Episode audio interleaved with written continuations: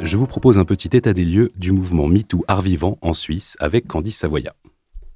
Quatre ans. Quatre ans déjà ou quatre ans seulement?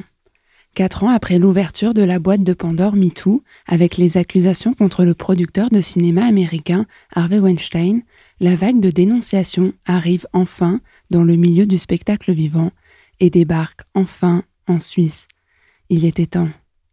Alors pour les personnes qui étaient dans une grotte ou qui se réveillent d'un coma de plus de quatre ans, déjà je pense que vous pouvez y retourner, ce sera moins douloureux, Sinon, je vous propose un petit voyage dans le temps et l'espace de la planète hashtag MeToo, ou dièse moi aussi en français.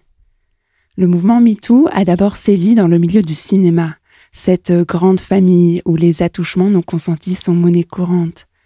C'est ensuite au tour de la musique de passer sous le feu des projecteurs brûlants, notamment grâce à l'implication de la jeune scène francophone avec Angèle et Pomme. Et voilà que, doucement mais sûrement, la vague de dénonciation se rapproche du sacro-saint spectacle vivant, c'est-à-dire l'ensemble des spectacles produits ou diffusés par des personnes qui, en vue de la représentation en public d'une œuvre de l'esprit, s'assurent la présence physique d'au moins un ou une artiste du spectacle. Merci pour la définition, Candice. Est-ce qu'on peut en venir au fait? Depuis quelques mois, d'abord en France, on a vu apparaître les mots MeToo et théâtre côte à côte. C'est drôle d'ailleurs, comme s'il croyait, ce bon vieux spectacle vivant, qu'il allait pouvoir passer entre les mailles du filet MeToo et qu'il n'avait rien à se reprocher. Alors qu'en fait, c'est plutôt le contraire.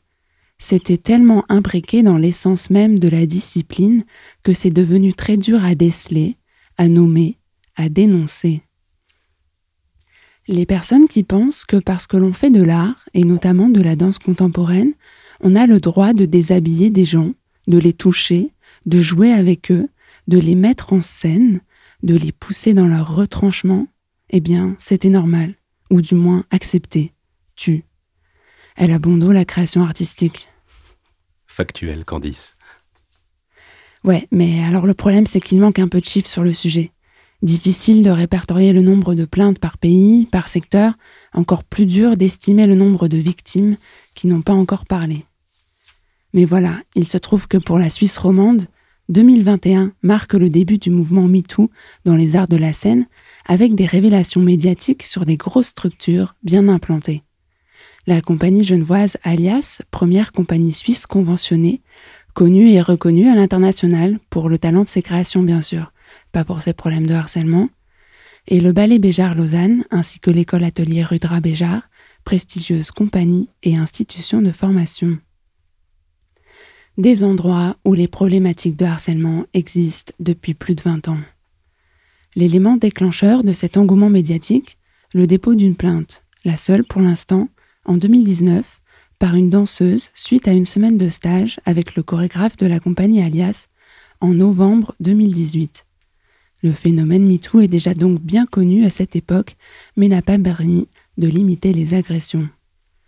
Une plainte, donc, une condamnation en première instance, des je ne me souviens plus, on ne savait pas, je n'ai rien vu. Le chorégraphe a fait appel, affaire à suivre. Même après tout ça, il est encore difficile pour les victimes ou témoins de s'exprimer en sécurité dans ce petit milieu.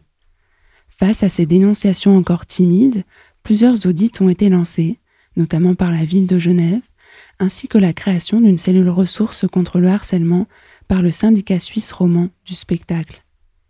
Depuis plusieurs années, certaines compagnies, salles de spectacle et écoles ont mis en place des chartes et des dispositifs d'aide externe. Des victimes qui changent de profession, des accusés qui ne se souviennent pas, des bailleurs de fonds qui ferment les yeux, espérons que la vague MeToo fasse le ménage dans les arts de la scène roman.